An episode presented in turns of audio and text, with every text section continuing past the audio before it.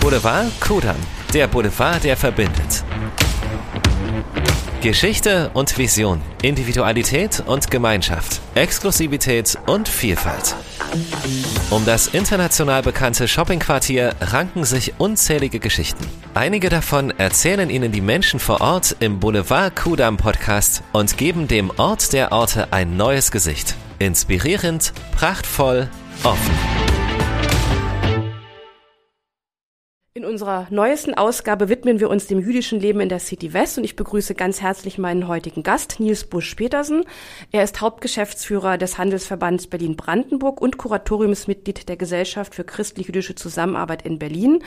Er hat 2007 den Verein der Freunde und Förderer des Synagogal-Ensembles Berlins gegründet und organisiert seit 2011 das mittlerweile doch bekannte Louis Lewandowski Festival.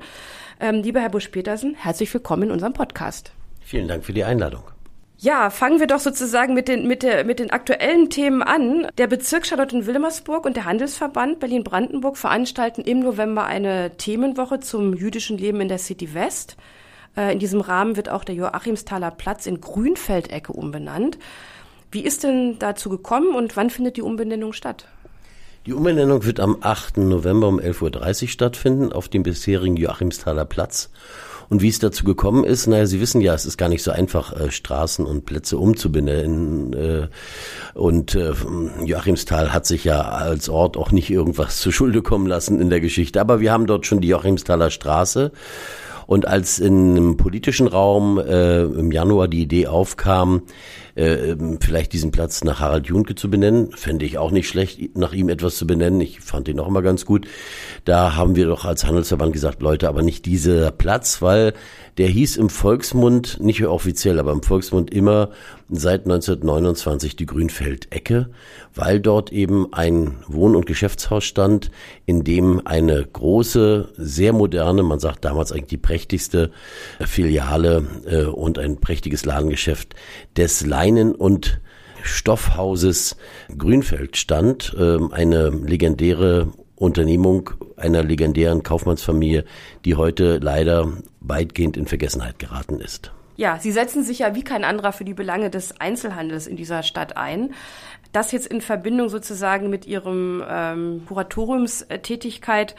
Der Einzelhandel hat historisch gesehen auch viele jüdische, jüdische Wurzeln, insbesondere im 19. und 20. Jahrhundert. Eine der bekanntesten Kaufhäuser in Berlin ähm, wurden von jüdischen Familien gegründet und geführt.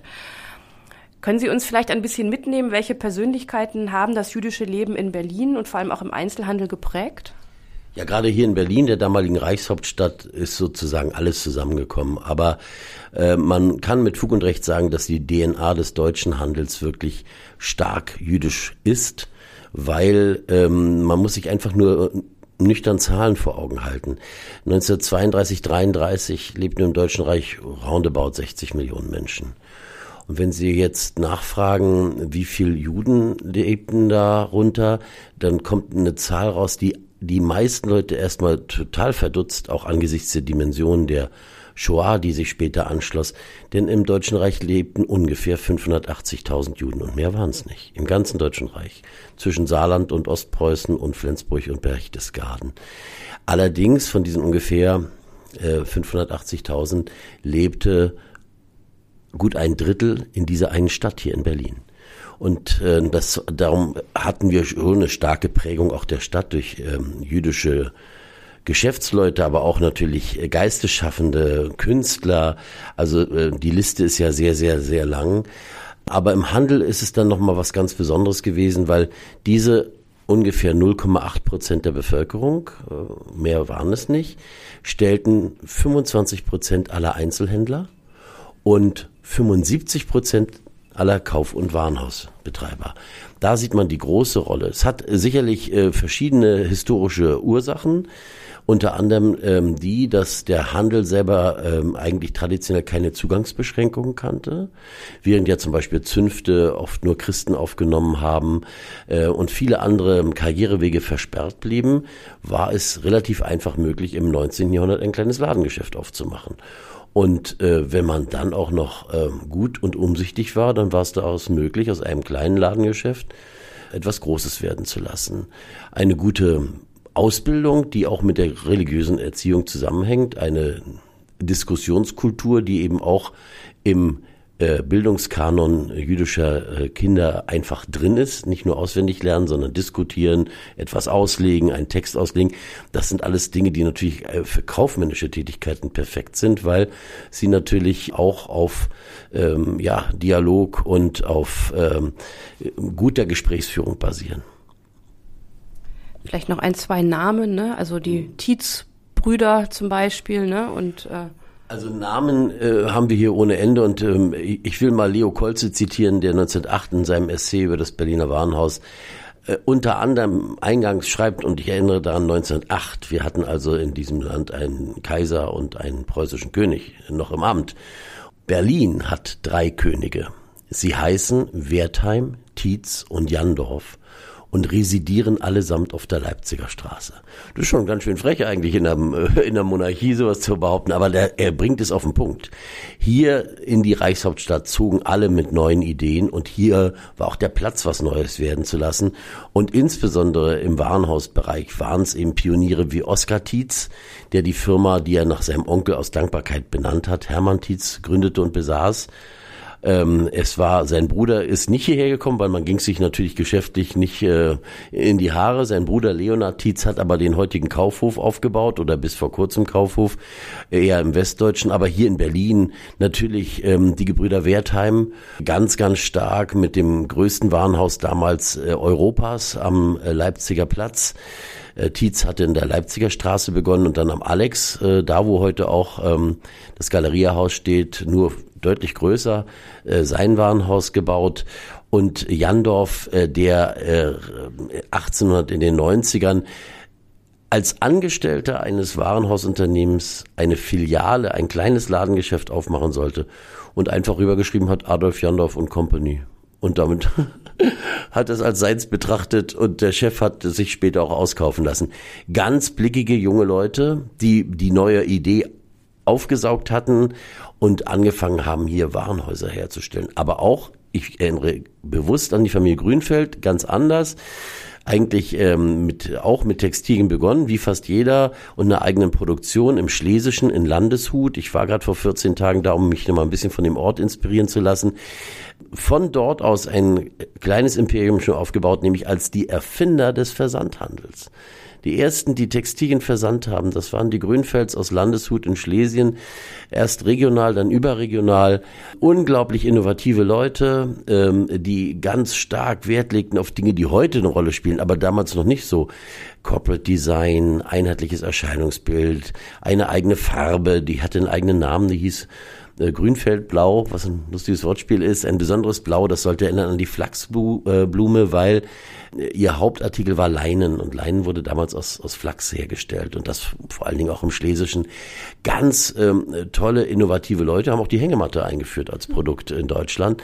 Immer auf der Suche nach neuen Ideen und dann irgendwann erst ein Geschäft und dann ein richtiges, ja, kleines Kaufhaus, auch natürlich auf der Leipziger Straße, dem Primus inter pares der Einkaufsstraßen damals äh, ja, hört die AG City dann heute äh, mit Staunen, weil jeder staunt, wenn er durch die Leipziger fährt, aber das war damals die wichtigste Einkaufsstraße.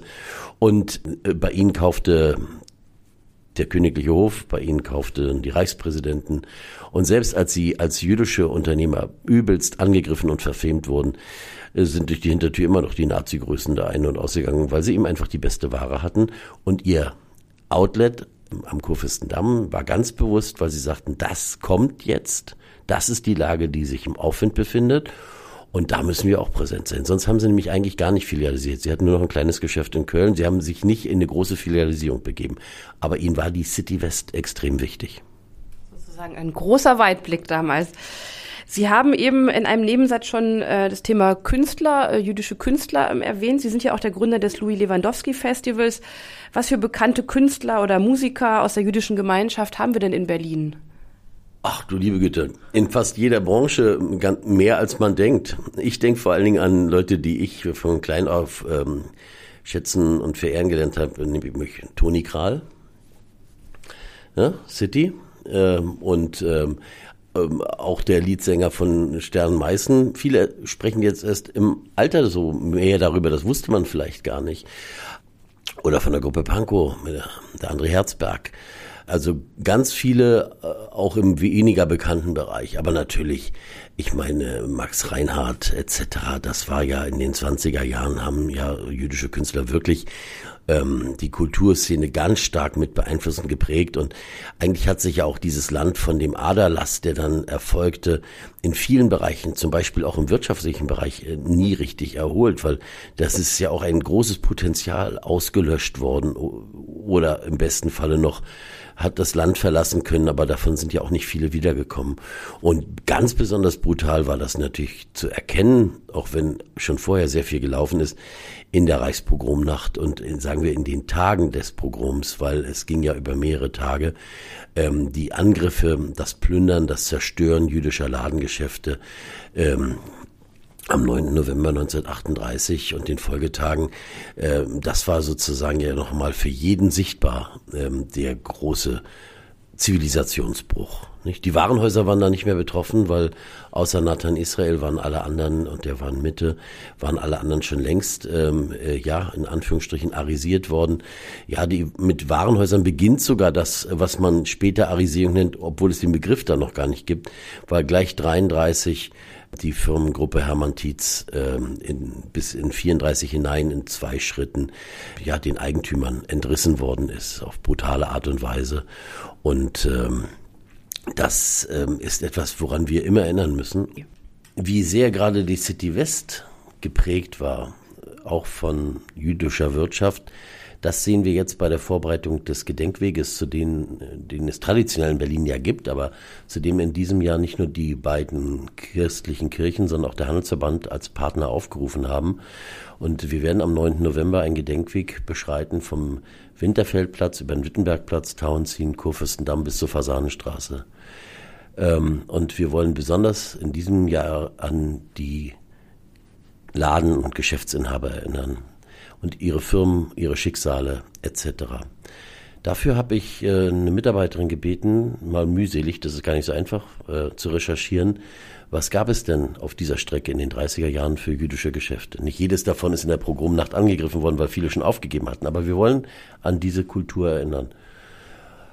Und ich muss sagen, das Ergebnis hat selbst mich so überrascht und auch irgendwo so bewegt weil es sind ungefähr 2500 Meter Weg, mehr nicht. Und wir haben, sind gekommen auf über 130 Ladengeschäfte auf dieser Strecke. Und da ist kein Handwerksbetrieb dabei und kein Rechtsanwalt und kein Arzt, sondern wirklich nur Händler, unsere Vorfahren sozusagen.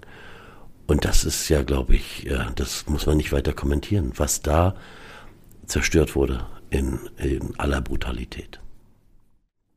Das ähm, ist etwas, woran wir immer erinnern müssen. Und ich finde, im Moment äh, braucht man gar nicht mehr begründen, warum wir daran erinnern, weil wir sehen, dass jüdisches Leben in der ganzen Welt äh, wieder gefährdet ist. Das kann man, konnte man sich eigentlich gar nicht mehr vorstellen, äh, weil wir die schrecklichen, äh, den schrecklichen Terrorkrieg äh, von Hamas gegen Israel sehen aber vor allen Dingen auch die Drohungen und die Demonstrationen und das Judenfeindliche überall, selbst hier in dieser Stadt. Das ist undenkbar, diese Stadt, in der der Holocaust letztlich äh, äh, perfektioniert und ausgedacht wurde, dachte man eigentlich, man hat genug gelernt.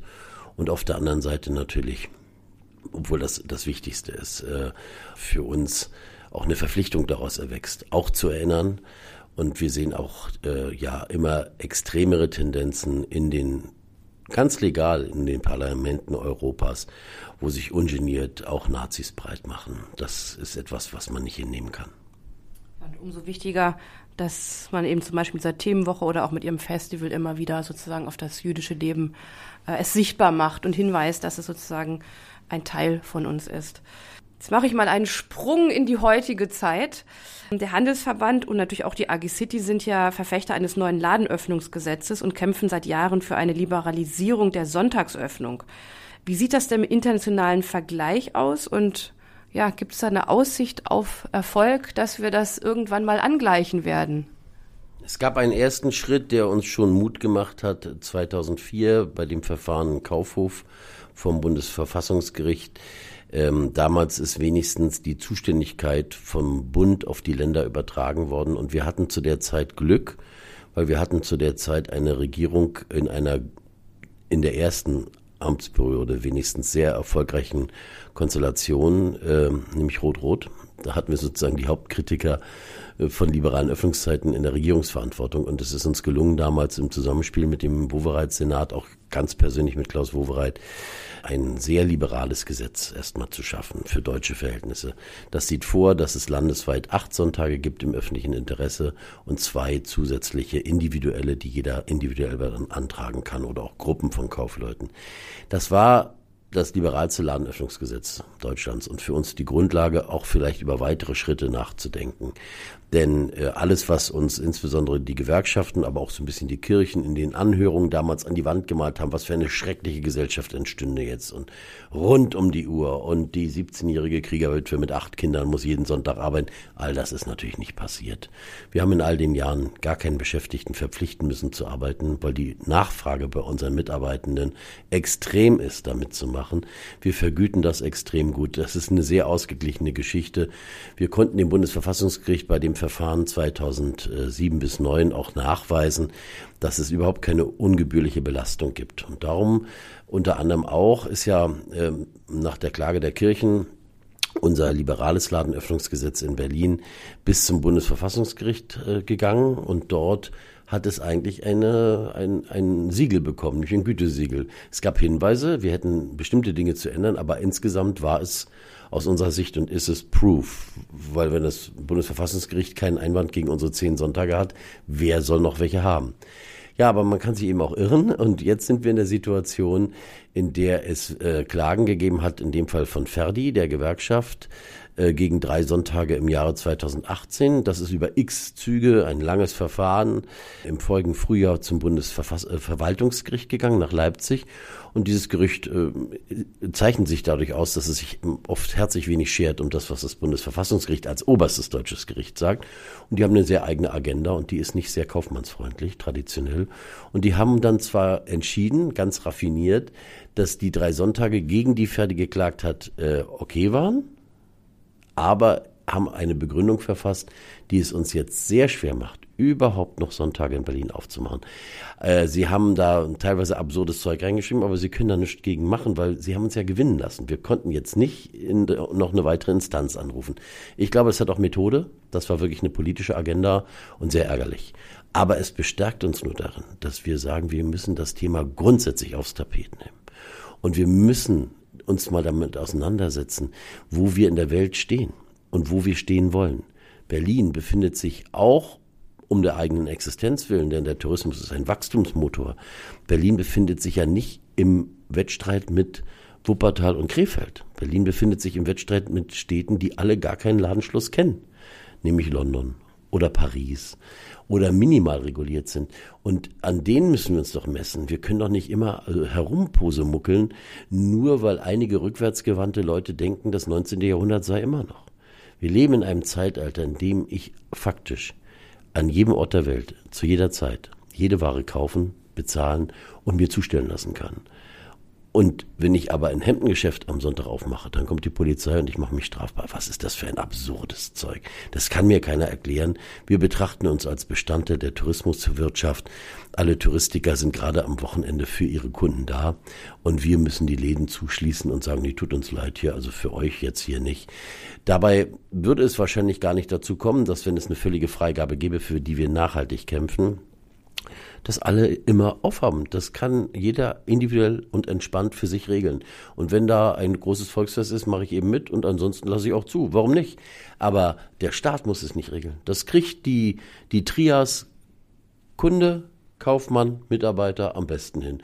Die müssen sich untereinander einig werden. Auch der Kaufmann mit dem Mitarbeiter. Er wird sehen, wie attraktiv er es gestaltet, wie er es für sie attraktiv macht, damit er aufhält. Denn wenn der Mitarbeiter nicht will, kann er ja auch nicht aufmachen. Also das ist ja eigentlich, das schreit nach Deregulierung und der Staat hat sich da eigentlich nach unserer Auffassung rauszuhalten. Vor allen Dingen, wenn ich mir jetzt angucke, wie in Tankstellen die Tankwarte händisch Pakete retourieren von den Versendern und also nicht nur irgendwelche Stationen da sind, wo kein Mensch arbeitet, sondern das wird alles hingenommen und viele andere Verstöße sozusagen auch, weil man es gar nicht in den Griff kriegt, aber dem stationären Handel, dem hilft man das über und faktisch in der neuen Welt, in der es auch so viel Online-Geschäft gibt, muss man eins sagen, das ist mittlerweile von einem Arbeitnehmerschutzgesetz mutiert zu einem Instrument der Diskriminierung des stationären Handels. Dessen Lobgesang die Politik immer, ach, wie schön und wie wichtig und wie toll ihr für die Innenstadt seid. Aber sie treten uns in den Hintern. Ein flammender Appell. Wir sind gespannt, wie das weitergeht und ob wir demnächst auch genau wie in London irgendwelche 724 Läden haben oder ich abends um 10 noch entspannt Kleidung kaufen kann. Ja, jetzt sind wir auch eigentlich schon ähm, am Ende angekommen und äh, am Schluss stellen wir immer eigentlich allen unseren Gästen hier im Podcast die Frage, was wünschen Sie sich für eine lebenswerte City West? Dass sie wandlungsfähig bleibt, dass sie eine engagierte Anliegerschaft hat, die sich auch wirklich engagiert in der Struktur, die ihre Interessen vertritt und die für sie auch da sein kann. Da ist äh, sicherlich äh, die AG City vorbildhaft in Berlin, was wirklich für eine funktionierende Interessengemeinschaft angeht, weil eine freiwillige Interessenvertretung ist die Grundlage für jeden Erfolg gerade wenn es um Gruppeninteressen geht, das weiß ich selber als äh, jemand, der eine freiwillige Interessenvertretung fürs ganze Land geschäftsführend zu leiten hat. Das ist extrem wichtig. Ich wünsche mir Politiker und Verwaltungsbeamte, die Verständnis haben für das Anliegen der Stadt, die die Stadt auch selber mitleben und ich wünsche mir weiter eine so neugierige und interessierte Kundschaft und Besucher der Innenstadt. Und die City West muss sich da ja wirklich nicht beklagen als frequenzstärkste Lage äh, Berlins.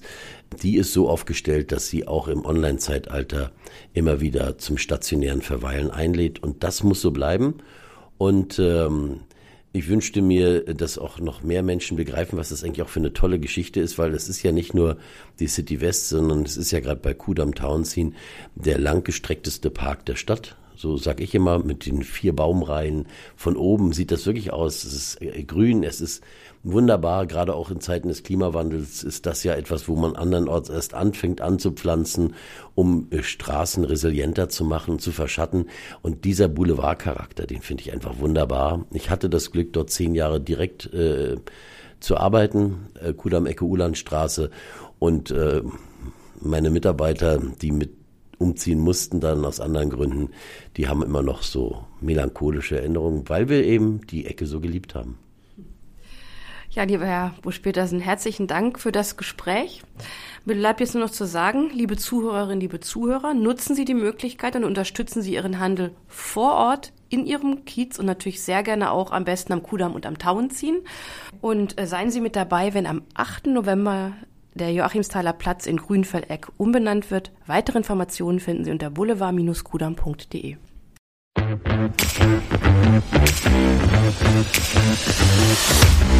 Das war die neueste Ausgabe vom Boulevard Kudam Podcast. In einem Monat geht es weiter mit einem neuen Gast, einem neuen Ort, einer neuen Geschichte.